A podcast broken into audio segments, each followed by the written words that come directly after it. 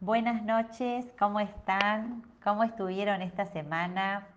Es un placer volver a encontrarnos aquí en RSS Radio, Escucha Cosas Buenas.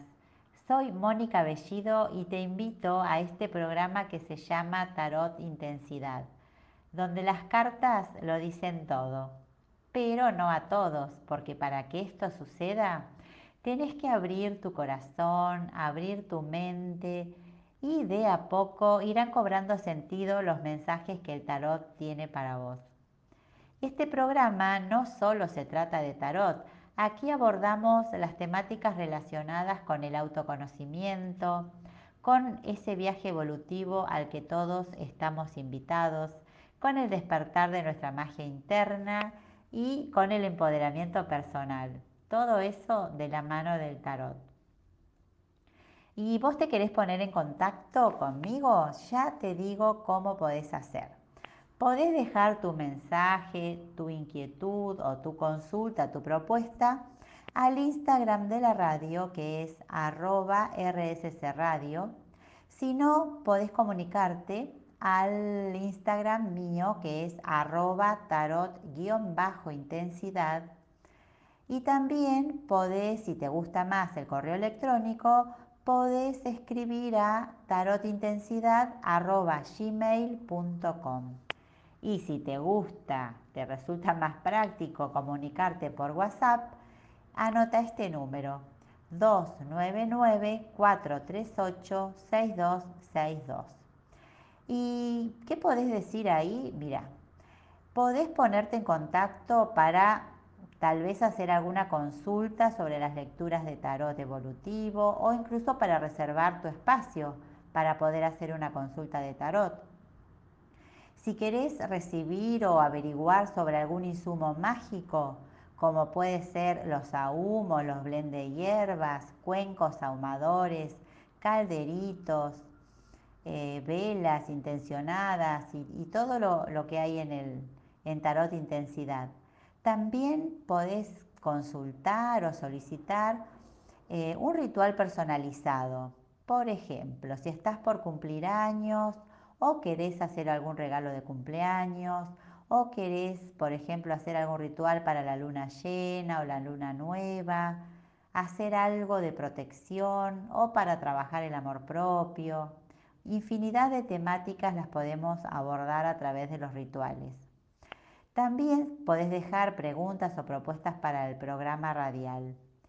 ¿Anotaste bien? Bueno, entonces ya me quedo tranquila de que todos pueden comunicarse. Es más, yo te invito a que te comuniques, que dejes tu mensaje, tu pedido, tu inquietud, tu opinión, lo que quieras. Y durante la semana voy a estar respondiendo dando, sí, sí, dando respuesta a todas las inquietudes y si no, lo haré el miércoles que viene aquí en el programa. Y este es un buen momento, ¿qué dicen ustedes? Para que eh, les cuente qué tenemos hoy en el programa. ¿Sí? Vamos. Esta noche te voy a contar cómo hacer una limpieza energética de tu casa, qué necesitas, cómo hacerlo y por qué sería necesario hacerlo, digamos, que, nos lleva a, tener que hacer una limpieza energética. Y nos quedó pendiente de la semana pasada un tema para desarrollar, que se acuerdan el tema del tarot y sus mitos, incluso sus prejuicios podríamos decir, ¿no? Y la explicación, la raíz de estos mitos, tiene eh, una raíz histórica. Por eso los voy a invitar a hacer un viaje al pasado para buscar allí la respuesta, ¿no? Como tantas cosas de la actualidad que tienen su inicio en un tiempo pasado. Así que bueno, vamos a hacer la valija y nos vamos. ¿Y cuál es el arcano semanal? ¿Quién viene esta noche para que lo desnudemos? ¿Para que desnudemos su mensaje y sus símbolos? Y esta noche se va a iluminar. Sí, se va a iluminar porque viene el arcano 19 que es el sol. Así que vamos a tener el sol en plena noche. Que vamos a estar viendo eh, sus símbolos, su numerología y también, atención, música de suspenso. vamos a ver si podemos poner a este sol en interacción con otra carta, ¿no? A ver eh, qué se dicen, qué tienen para decirse. Le vamos a buscar una pareja para que puedan hablar.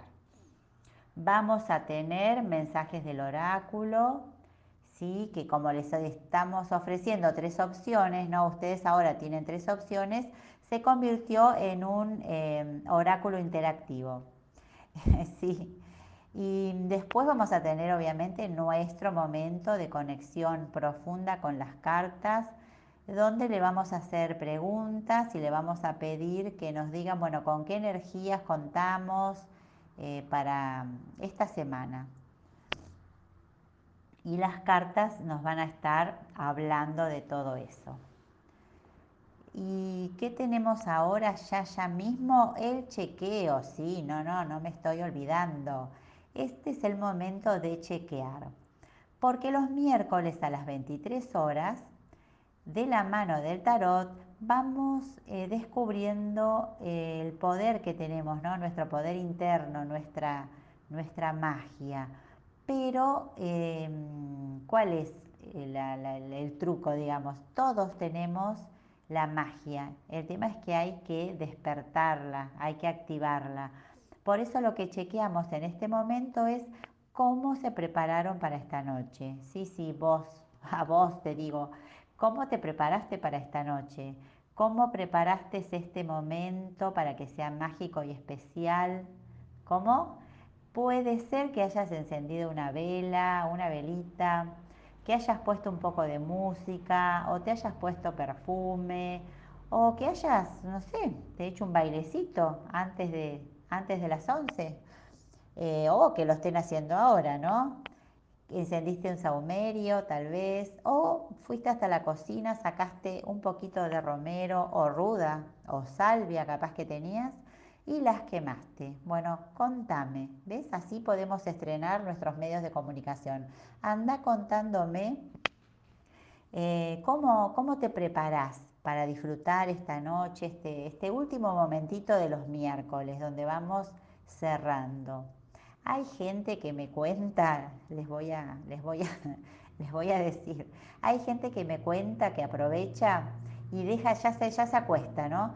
Termina todo, cierra, se lleva la velita, un tecito o un coñacito también, bueno, y va a la cama y de ahí escucha y va anotando también. ¿eh? Hay mucha gente que que se acueste y lleva la libretita para anotar eh, los datos de, que hablamos acá. Y ahí se van, van teniendo su información. Y ahora les cuento yo, ¿qué les parece? Esta noche tengo prendida una vela azul, chiquita de noche, me gustan esas velas chiquitas. Em, la prendí azul, la elegí para poder conectar con mi intuición, con mi luna interior. Hoy tenía ganas de eso y también estuve quemando en, coordinación, digamos, ¿no?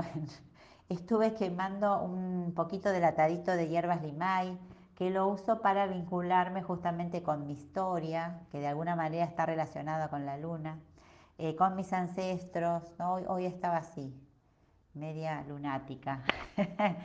Eso es lo que hice yo. Ahora espero que vos me cuentes cómo te preparaste. Y ahora Em, antes de seguir, les quiero recordar que vayan a buscar, que tengan a mano sus cartas, ¿no? el mazo, todo ahí, porque ya también me han hecho llegar el comentario de que se han comprado unos mazos, solo, bueno, han pedido a familiares que no lo usaban, ¿no? Hay gente que se compró un mazo hace años y no lo usa. Entonces les voy a pedir que lo vayan trayendo, lo tengan a mano, porque en un ratitín ya vamos a estar dándole vuelta a esas cartas, las vamos a estar mezclando y vamos a estar viendo qué nos dicen. Las tienen ahí, perfecto. Entonces, mientras ustedes van buscando eso, ¿qué les parece si escuchamos un poco de música? Vamos a un espacio musical y nos reencontramos en el bloque 2 directamente con las cartas. ¿Sí? Muy bien. Aquí en RSC Radio, escucha cosas buenas. Y aquí estamos iniciando nuestro bloque 2 y espero que tengan todos el mazo en la mano. Y ahora vamos a hablar de esto que todos preguntan y, que todos hablan, ¿no? De la limpieza energética de las casas. Eh, ¿Y qué te puedo decir? Que la limpieza energética de una casa, de tu casa, es esencial para mantener el espacio saludablemente habitable, porque eh, la casa, o sea, tu casa, mi casa, es una extensión de, em, es una prolongación de los habitantes, ¿no? de nosotros que estamos ahí. Eh, y la casa, como espacio en general, refleja las energías de quienes lo habitan, ¿no? las preocupaciones, la onda, digamos, que, que hay. Y para poder mantener los espacios vitales despejados de energías negativas, eh, se usan las plantas, las hierbas, las resinas, ¿no? Se han usado milenariamente para saumar, que es quemar. No sé si ustedes se acuerdan de alguna abuela, yo me acuerdo de mi abuela, mi mamá.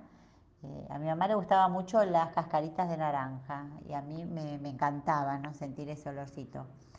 Sí, milenariamente, digamos, hace, hace muchísimo tiempo en las diferentes comunidades y países, en todos lados van a ver que se usaban eh, este tema de saumar, ¿no? quemar hierbas en determinadas épocas del año o para determinados objetivos o propósitos. Nosotros acá lo vamos a estar usando para la limpieza energética de la casa o de algún espacio, ¿no? Porque puede ser que querramos limpiar toda la casa o algún espacio, un espacio laboral también. ¿Y cuál es el objetivo o el beneficio, en todo caso, que vamos a obtener limpiando una casa energéticamente? Y justamente vamos a cambiar las energías, a renovarlas, a mejorar el clima, el humor, ¿no? a tomar conciencia también, ojalá, en el mejor de los casos, de los hábitos o pensamientos o incluso conductas que nosotros tenemos, ¿no? los que habitamos, y que van drenando la vitalidad, la alegría, porque a veces no, no son las visitas, somos nosotros, digamos, los que venimos con, que no podemos descargar esa energía y la, la, llevamos a la casa. ¿Esta limpieza que hacemos es, eh, es permanente? Me preguntan. Bueno, no, no es permanente, es temporal, por lo cual eh, lo tenemos que como repetir cada tanto, ¿no? Cíclicamente.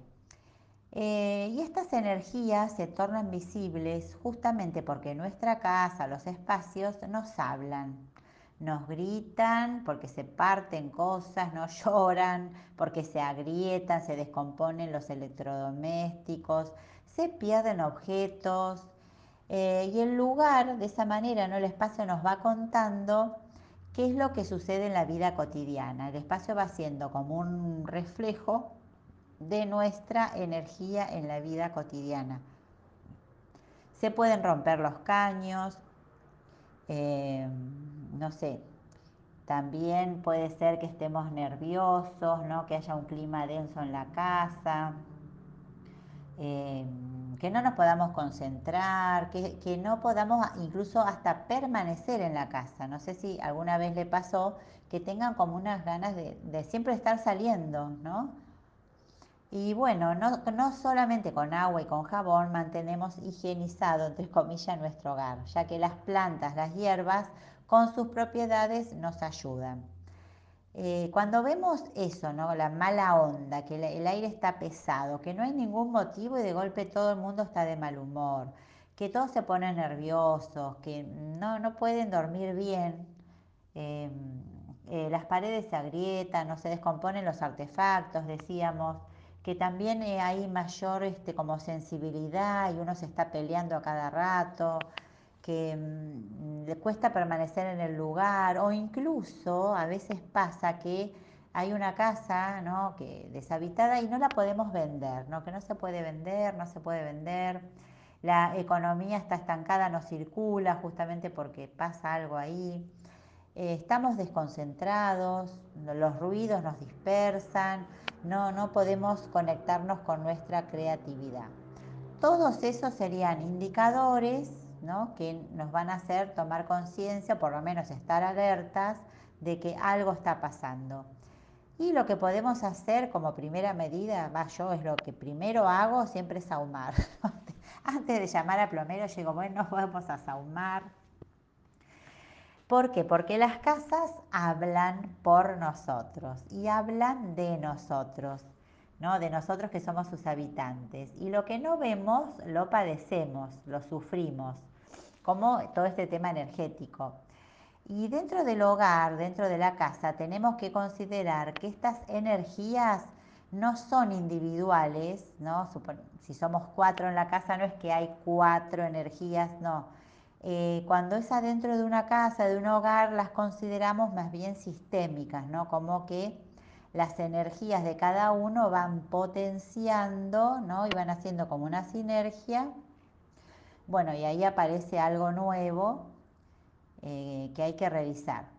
Y comprender este tema ¿no? de lo sistémico es fundamental para poder ofrecer un sahumo curativo en una casa. ¿Qué, qué, vas a necesitar para limpiar tu casa? Ya te digo, poco, poco, no tenés que gastar en nada casi, casi. No, primero una sahumadora, un sahumador que ¿qué es? Es un recipiente que sea resistente al fuego, porque ahí vas a poner el carbón el carbón vegetal es otra cosa que eso sí, capaz que hay que comprar. Si no tenés, hay que comprarlo. Em, que se venden en las casas que venden los mismos ahumos y demás. Y si no, fíjense, carbones vegetales. Son unos redonditos o cuadraditos chiquitos. Y después eh, lo que necesitamos son plantas, hierbas, resinas, flores o cortezas. Que tenés que salir a tu patio a ver qué tenés. Si tenés romero, incienso a veces, laurel sirve, todas esas plantas son eh, limpiadoras, ¿no? son protectoras, son y nos sirven. Entonces antes de salir a comprar veamos qué hay en nuestro jardín, en nuestro patio y si no, siempre la vecina, a ver qué tiene. O muchas veces encontramos las hierbas en la, en la alacena de la cocina.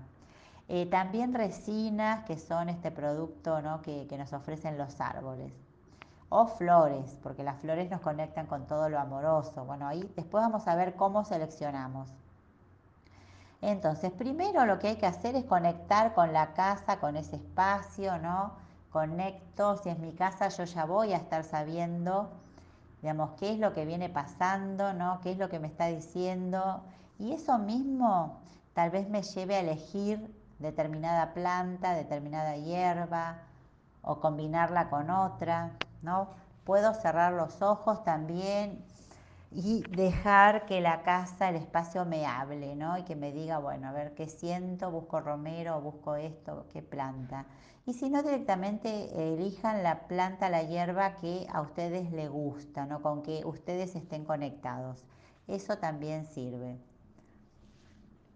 Y lo primero, lo primero era conectar con el espacio. Lo segundo sería seleccionar las resinas.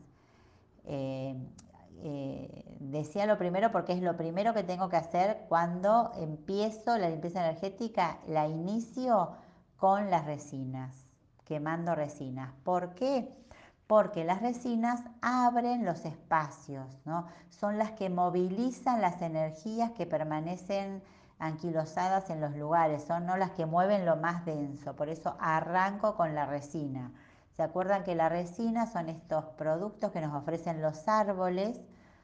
Eh, que justamente eh, a mí me encantan, no solamente por el aroma, sino porque realmente siento que eh, nos abren estos espacios porque tienen la sabiduría ancestral de todos esos siglos que tienen encima. ¿no? los árboles están con nosotros o están en la tierra antes que nosotros y convivieron con los dinosaurios, no sé, con un montón de, de seres que ya están extinguidos, ¿no? Y los árboles entonces eh, resisten la extinción y bueno, nos ofrecen esas resinas. Lo primero que hago es quemar resinas y después voy a seleccionar, voy a quemar las hierbas. Las hierbas las puedo quemar una o puedo quemar varias. Y también puedo sahumarlas juntas, ¿no? Combinadas, tres o cuatro a la vez, o elegir tres o cuatro e ir en orden. Primero saumar una, después saumar otra. ¿No? Eso lo resuelven ustedes. Y también puede usar flores. Ya más adelante vamos a hablar justamente de cómo hacemos para elegir eh, las flores o las hierbas, ¿no? De acuerdo a las propiedades que tienen. Y para cerrar este proceso de sahumado, de limpieza, se ofrece un tipo, algún tipo de corteza, ¿no? Quemamos algún tipo de corteza de árbol, como puede ser el sauce, el palo santo o la canela. A mí me gusta mucho eh, la canela y si no uso también la corteza de pino, que es lo que yo tengo acá en mi zona, que me encanta, me encanta y me, gusta y, me hace sentir conectada justamente con, no solamente con la casa, sino con mi entorno. Y mm, este paso hace ¿no? el, el cierre, se llama de cierre justamente porque es como que ustedes se tienen que imaginar que arman como un escudo ¿no? en el lugar, es, es protector, es un escudo de luz en este caso porque es energético. Bueno, y ahora los voy a invitar a un espacio musical y después vamos a ver cómo hacemos, ¿no? El cómo, tiene, de dónde empezamos, dónde terminamos. Vamos a ver el modo de limpieza. Así que no se vayan muy lejos, que en un ratito venimos. Aquí en RSC Radio, escucha cosas buenas. Hola, ya estamos de vuelta. Aproveché a buscarme un tecito y ya estamos para empezar nuestro bloque 3 hablando de cómo vamos a hacer esta limpieza energética. Hablando de la casa, ¿no? en relación con, con el exterior, la casa debe estar completamente cerrada, puertas y ventanas que dan afuera cerradas. Pero los armarios, las puertas internas y los placares, bibliotecas, los que tengas con puerta, todo abierto, así el humo puede llegar hasta ahí. Eh, se recomienda que siempre eh, comiences por los ángulos, digamos, no por los rincones, esos rincones donde a veces hay muebles que están años en el mismo lugar eh, y porque son los ángulos, los rincones, los lugares esos donde no pasamos, ¿no? Donde no, no se mueve la energía, donde no circula. Entonces ahí es donde se acumula la, energía y por eso se recomienda empezar por esos lugares. También para tener en cuenta, si tenés un techo alto, la cantidad de humo tiene que ser elevada.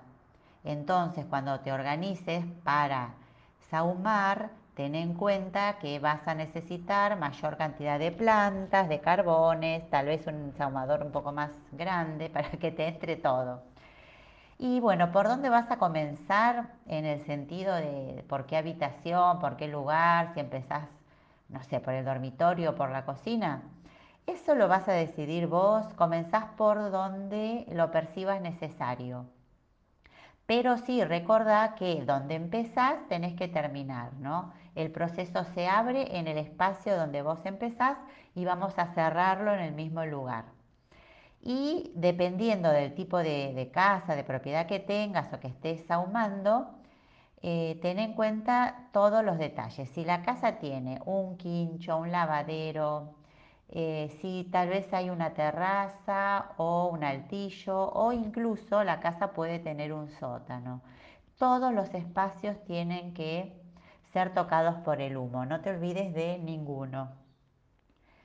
Em, ¿Qué más te puedo decir? Una vez terminado este sahumo curativo, eh, a mí me gusta quedarme un rato. Por ejemplo, yo cuando hago este tipo de sahumos me quedo un rato sentada en el piso, en una silla, no, no sé, como asimilando el momento, porque es un momento de, gran movimiento interno para mí. Entonces me quedo un rato ahí, respirando esas hierbas y pensando cómo ¿no? visualizando un poco cómo, cómo se limpia el espacio, cómo se renueva.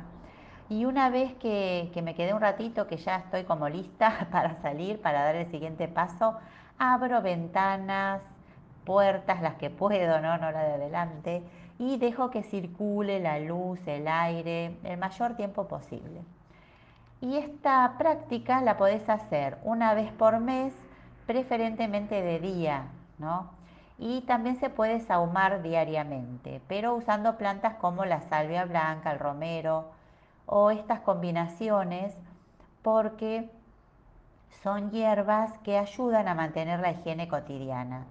No es necesario realizar todo este procedimiento que hablamos todos los días. Yo personalmente, ¿qué hago? Yo hago limpiezas diarias en los lugares donde yo creo que más se va cargando de energías, ¿no? Hago limpiezas pequeñas, por ejemplo, antes de empezar una sesión de tarot y cuando termino, no solo del espacio, sino una limpieza energética personal. Y esta limpieza eh, de la casa, del hogar, la hago sí cada 20 días.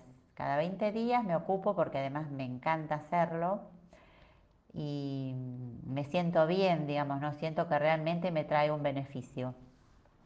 Así que lo hago cada 15, 20 días. Eh, los invito a poner en práctica, como siempre, como siempre les digo, todas estas cosas que hablamos son para accionarlas, para ponerlas en práctica. De a poco los invito a animarse a saumar. Y si tienen alguna duda de qué planta, hierba pueden eh, elegir eh, según lo que quieran eh, limpiar, digamos, según el problema que ustedes detecten, me escriben a la página o al celular o en WhatsApp, me consultan y yo ahí sin ningún problema les voy a orientar en qué hierba les conviene y cuáles son las propiedades. Así que espero que me cuenten todo lo que estuvieron saumando. y ahora los invito, antes que se nos haga tarde, los invito a ver, acá me están golpeando la puerta porque viene el arcano. Vieron que el sol aparece cuando uno menos se lo espera. Y acá lo tenemos a nuestro arcano 19, que es el arcano semanal del que vamos a estar hablando. Vamos a estar desnudando sus secretos. Pero bueno, el sol vieron que no tiene problema con el tema de los desnudos. Así que acá está entrando adelante. ¿Tienen ahí la carta? Mírenla que es muy bella, todas son lindas, pero esta es como ya viene con su luz, ¿no? El sol, ¿qué ven ustedes? Cuenten ahí, ¿le clavaron los ojos al sol? el sol, y bueno, el sol nos trae claridad, ¿no? Una claridad necesaria para volver a definir y ordenar. ¿Por qué? Porque venimos de la luna, acuérdense, el arcano anterior es el 18, que es la luna, que ya hablamos hace dos semanas, creería, que a veces nos pone medio ¿no? en la confusión, no vemos bien, ¿no? es un proceso confuso. Y ahora llega la luna, el sol, perdón, el arcano 19, justamente para traernos la claridad necesaria. ¿Para qué? Y para volver a definir y ordenar eh, todo nuestro mundo. Y gracias a que es posible ver, ahora no con el sol podemos ver y podemos poner en palabras también hasta ahora lo que la luna era solo intuición, sensación y a veces confusión. El sol, ¿qué es?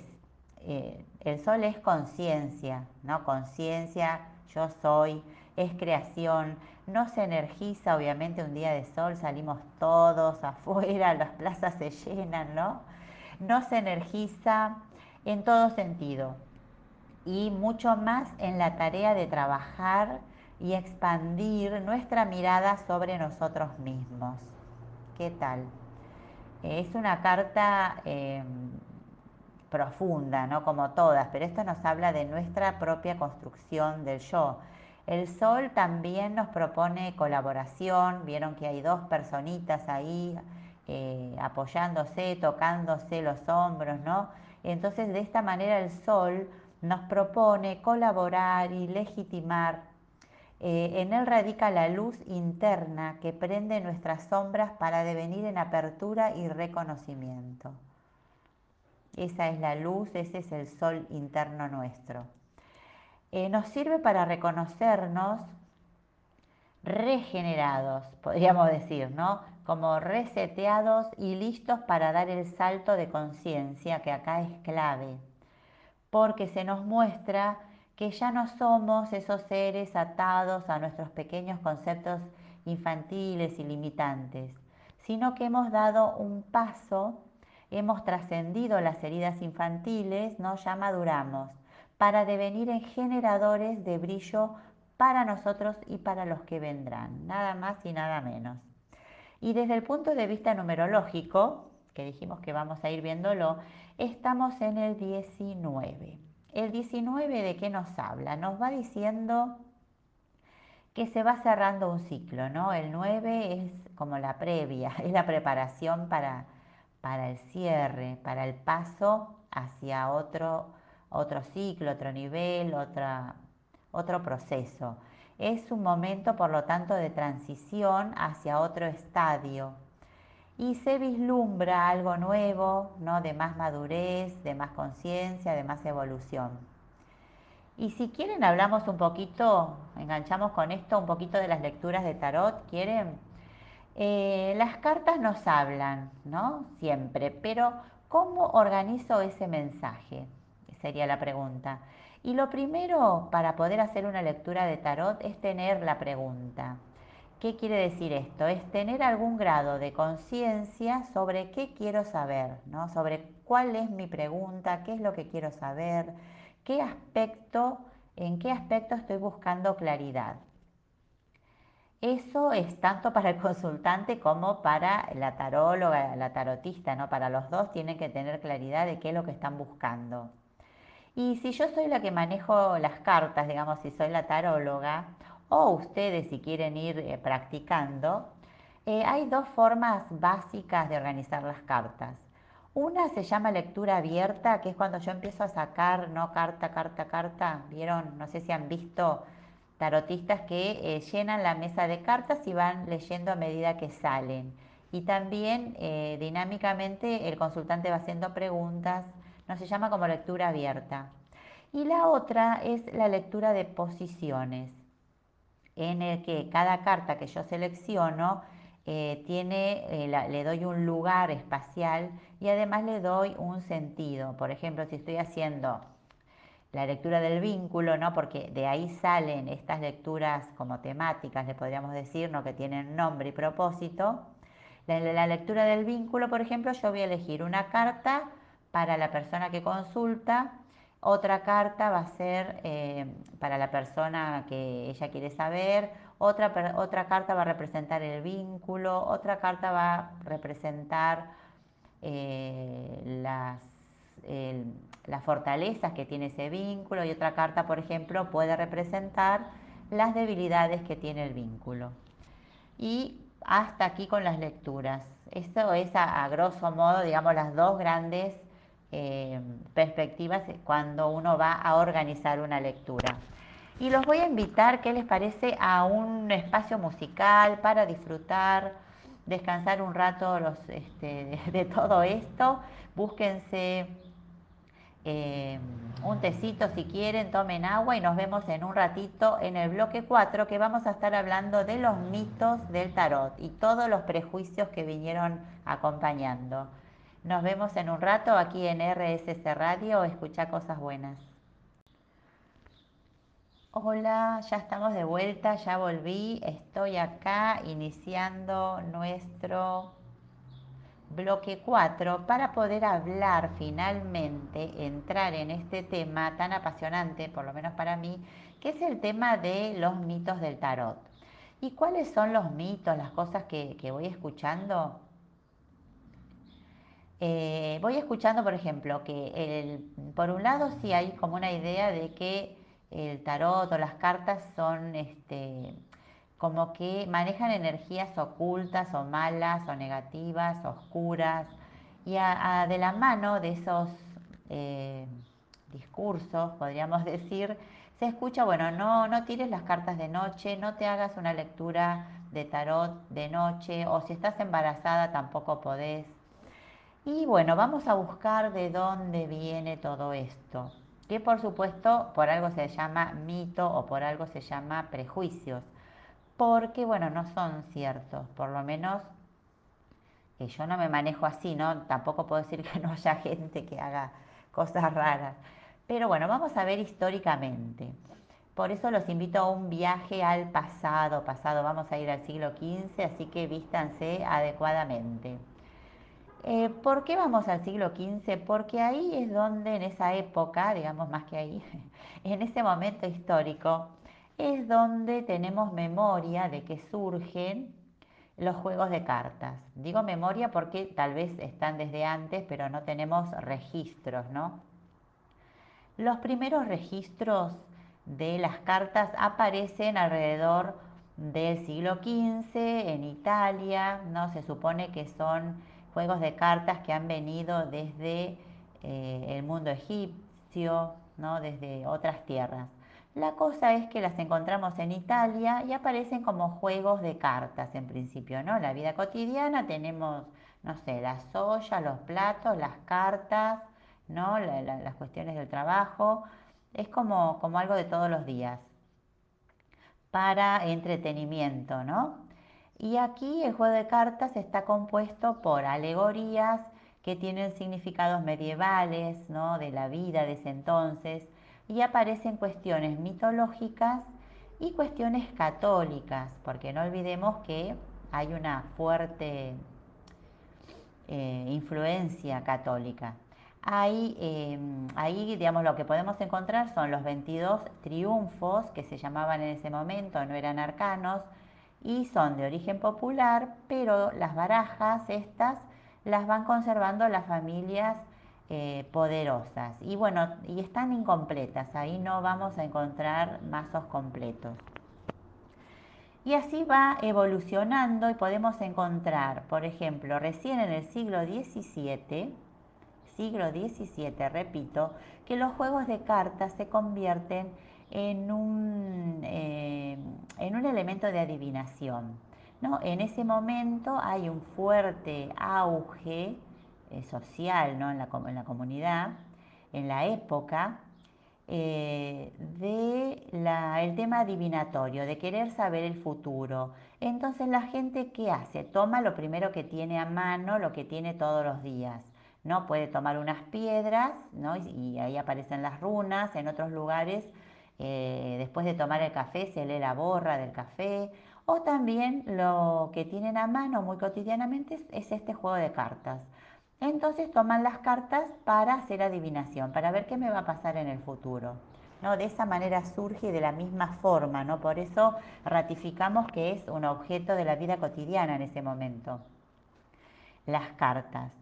Em, pero bueno, ahí está también la iglesia diciendo que no, que eso no es posible porque eh, como tenemos libre albedrío, eh, nadie puede saber lo que va a pasar mañana, solamente Dios, y si alguien se llega a adjudicar ese, ese poder, bueno, obviamente está mal visto, no se lo cuestiona, se lo excluye y se lo sataniza de alguna manera, se lo...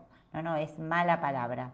Y de ahí vienen, creo yo que ahí surge ¿no? toda esta visión en contra del tarot, y no solamente del tarot, sino de toda eh, disciplina o actividad que implique cómo adivinar el futuro, porque estaba prohibido, porque no era posible, insisto, porque el único que sabe lo que va a pasar es Dios para la Iglesia Católica en ese momento. Ahí eh, no hay magia en este momento, no, no, el, tarot no está asociado a la magia ni a ningún ocultismo, ¿no? no está asociado a nada, solamente es adivinatorio, es pagano en ese sentido. Y aparecen ahí las barajas PIP y el Marsella. Y también lo vemos ya en España y en Italia y en esos países donde justamente es fuerte el peso de la iglesia. Y finalizando el siglo XVII-XVIII tenemos lo que llamamos el tarot esotérico. Acá ya va cambiando, porque el tarot es dinámico y se va impregnando de todas las características sociales, históricas y económicas que la rodean. Aparecen unas figuras destacadas ya, ¿no? que empiezan a escribir incluso. Eh, podemos nombrar a Antoine Corde de Gebelin, a Eteila, a Levi, a Papus, a más adelante ya a White y a Crowley. Ellos hacen, digamos, y se inician en algo que llamamos tarot esotérico. Eh, hablan de que el conocimiento del tarot viene de una civilización antigua y le agregan eh, ocultismo, elitismo también y comunidades secretas que eran las únicas como autorizadas a, eh, tenían que ser iniciados. Vos tenías que ser un iniciado, se llamaba entre comillas, para poder acceder a la lectura del tarot. Y acá ya los, los triunfos no se llaman más triunfos, sino que pasan a ser arcanos, que quiere decir misterio. Entonces acá estamos ya hablando de un tarot con una perspectiva esotérica, ¿no? Donde se le agrega, de alguna manera se le va pegando todo esto. Y bueno, y en los siglos van pasando y ya tenemos eh, para el 1900 aparece fuertemente en la sociedad la influencia de la psicología, ¿no? Freud, la psicología, estamos viendo a un sujeto que es el ser humano y vamos viendo qué pasa dentro de él, ¿no? sus complejos psicológicos, cómo analiza las cosas, qué le va pasando. Y el tarot se impregna de todo esto y aparece el tarot psicológico, ¿no?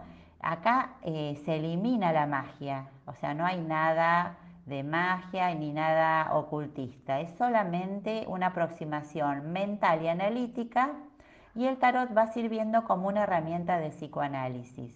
Recuerden ustedes cuando hablamos hace dos semanas o tres sobre Carl Jung, eh, cómo él asociaba ¿no? estos o descubrió estos arquetipos universales asociados con el tarot y cómo las cartas de tarot se fueron usando, se usan todavía en el análisis psicológico, ¿no? para la psicología analítica fundamental.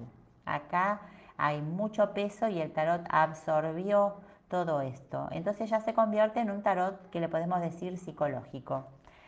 Y después, ya para 60 años después, 70, en el 1960, 1970, por ahí, empieza a tener, eh, empieza a tomar otro color, le podríamos decir, ¿no? Acuérdense, va, acuérdense los que, los que tienen edad para acordarse, los otros van a tener que ir a, averiguar.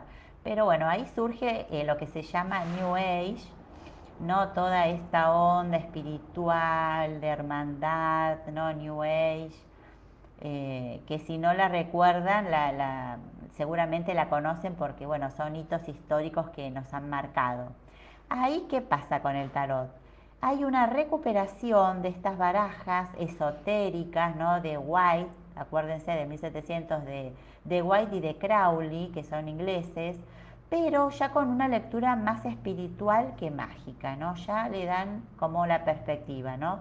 Las cartas son las mismas, pero va tomando otra perspectiva. Y es importante acá recalcar que nos estamos yendo de Italia y de España, ya estamos hablando de Estados Unidos, de Francia y de Inglaterra, donde estos movimientos son muy fuertes y justamente eh, la fortaleza radica en que no tenían la mirada eh, y el peso, ¿no? la presión, podemos decir, de la Iglesia Católica. Entonces ahí va tomando como otro, otro color, también las cartas van perdiendo todos estos símbolos católicos, no van a haber cruces, no sé cuál, no sé con cuál tarot se están manejando, pero pueden ver y pueden comparar. Y de ahí ya estamos llegando en este viaje acá a nuestra época, al, 2000, donde eh, el tarot da otro giro, eh, que es el, tarot evolutivo, ¿no? que es, por ejemplo, el que, el que uso yo. Eh, el tarot evolutivo acá, ¿cómo se organiza, digamos, ¿no? cómo se configura?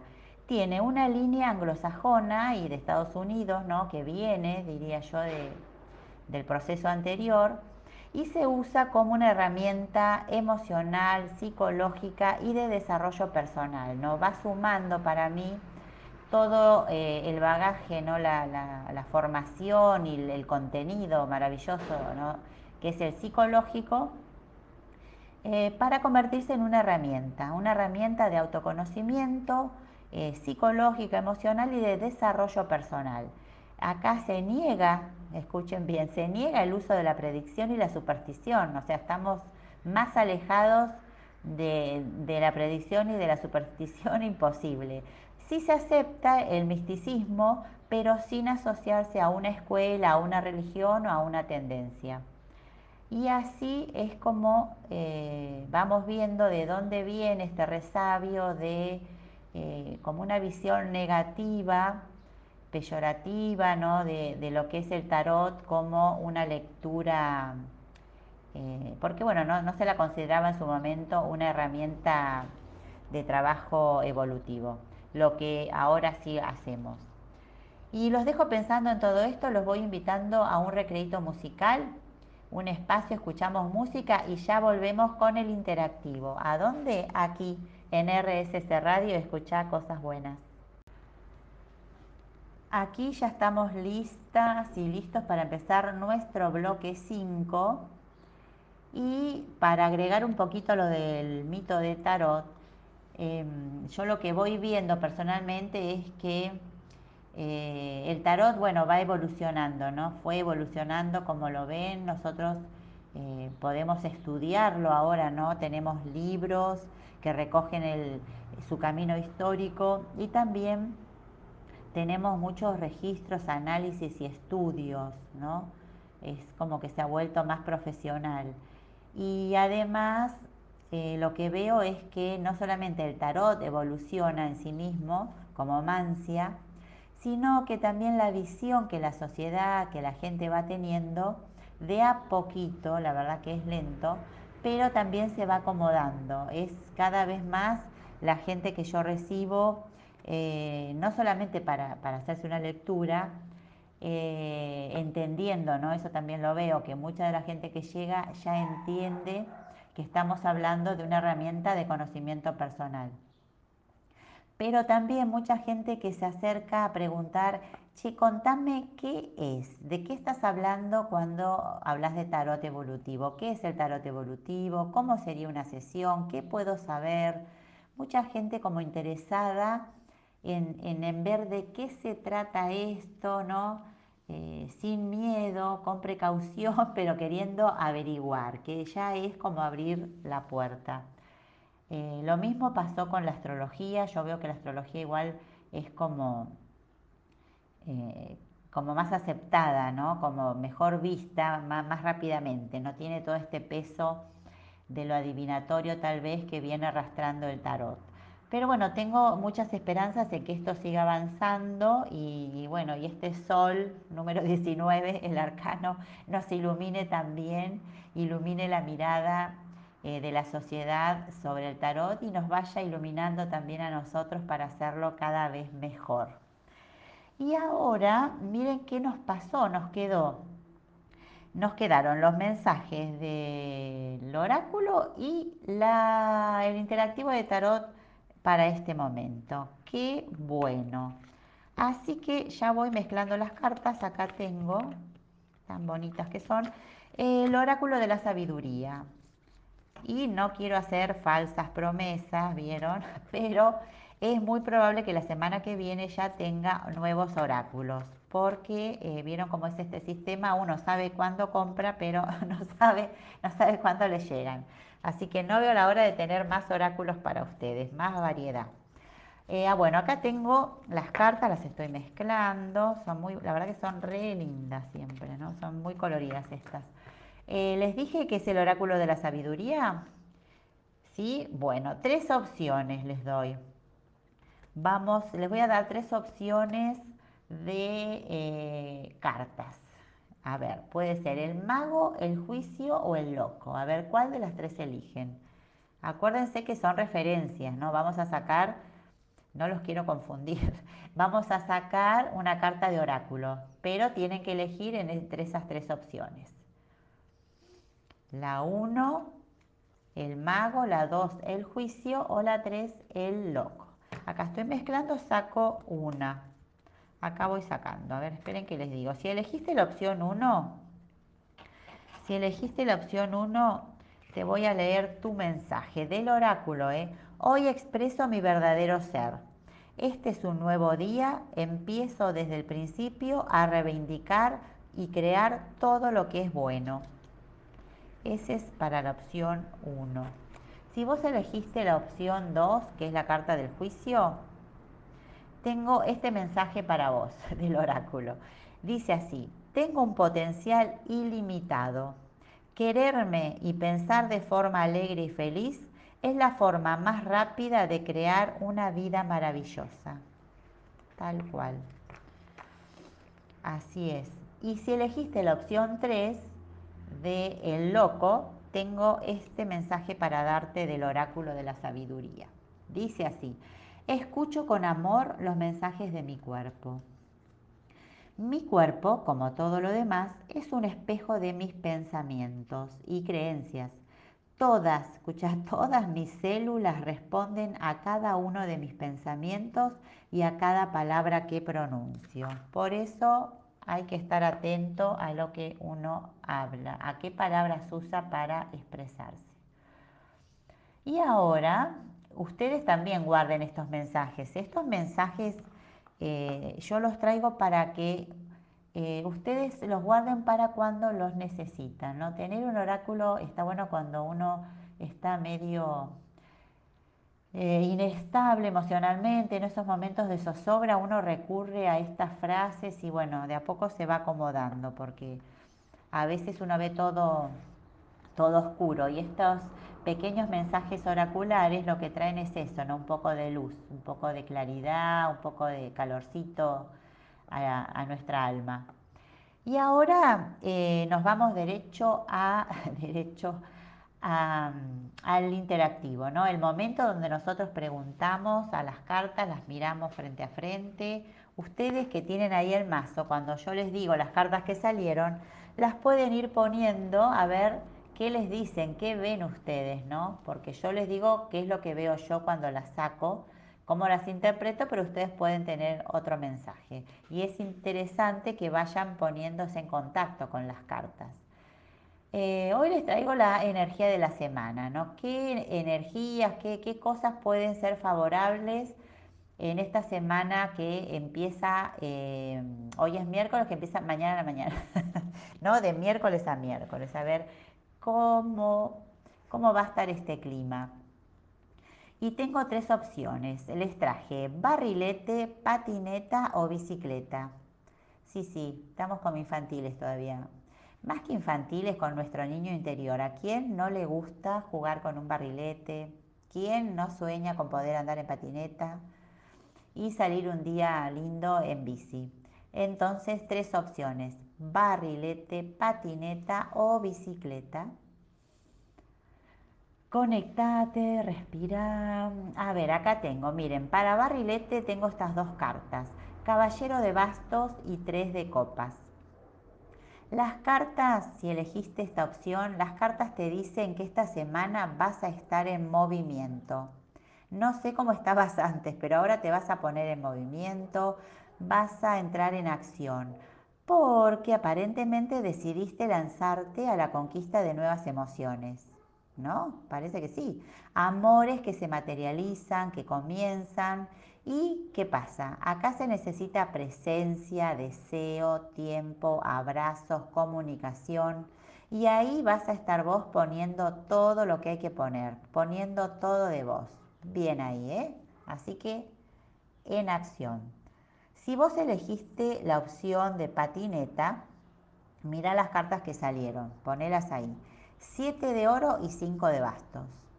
¿Sí? Hoy no las ordené. Vieron que a veces saco sí o sí un arcano mayor y uno menor. No, hoy, hoy agarré todo el mazo completo, lo mezclé y acá va. 7 de oros y 5 de bastos. Aquí las cartas me dicen que hay cambios, novedades, hay cuestiones que surgen así de repente, como de la nada, eh, y no sé si son todas buenas, ¿no? Algunas sí, otras no. Por lo menos a primera vista, parece que algo puede estar complicado. Pero sí puede que haya algún cambio imprevisto de ideas, planes, así que te dejan medio, ¿no? Estos cambios de planes te dejan medio, como se dice, pedaleando en vacío. Puede ser que quedes expuesta, que quedes teniendo que tomar decisiones así decisiones en solitario y, así de un momento para el otro. Pero yo creo que te va a ir muy bien, vas a demostrar de qué estás hecha, ¿eh? Confía que se te presenta la situación pero la vas a resolver. Y si elegiste la opción de bicicleta, mira las cartas. Son el 2 de espadas y el 3 de basto. ¡Wow! Aquí las cartas hablan de un momento como medio tenso, ¿Pero por qué? Porque vos estás muy en modo defensivo, estás ahí atrincherada, no sé por qué, te estás como ocultando, defendiendo, como esquivando algo. Te veo así, si para adentro y, tapada y no sé, eh, atrincherada es la palabra, la palabra que me viene. atrincherada tomando mucha distancia de las situaciones y pensando, estás viendo cómo vas a resolver pensando, pensando. Acá lo que te digo es, bueno, cuidado con acumular emociones, sobre todo si son de enojo o ira. Anda sacando los sentimientos, hace catarsis, no, no vayas acumulando, porque eh, todo pasa, ¿no? Y esto también va a pasar, va a quedar en el pasado. Y para arrancar algo nuevo tenemos que estar livianos, así que no te guardes nada. Vamos ahí, ¿eh? Bueno, y eh, como ya vamos cerrando este miércoles y este programa, quiero compartir con ustedes eh, unas palabritas que hablan del tiempo que, me, gustó y me hacen sentido y, y las quiero compartir con ustedes. Dice así, hay un tiempo para partir y uno para volver. Hay un tiempo para equivocarse y uno para arreglarlo. Hay un tiempo para andarse con rodeos y uno para decidir. Hay el tiempo pasado, el tiempo que vendrá y el tiempo perdido. Luego, luego está el tiempo más importante, el tiempo de ahora. Vivilo porque el tiempo no espera al tiempo y la vida pasa. La vida pasa sin esperar tus tiempos. Vivila. Y así los dejo hasta el miércoles que viene a las 23 horas donde los espero aquí mismo en RSC Radio. Que tengan una excelente semana.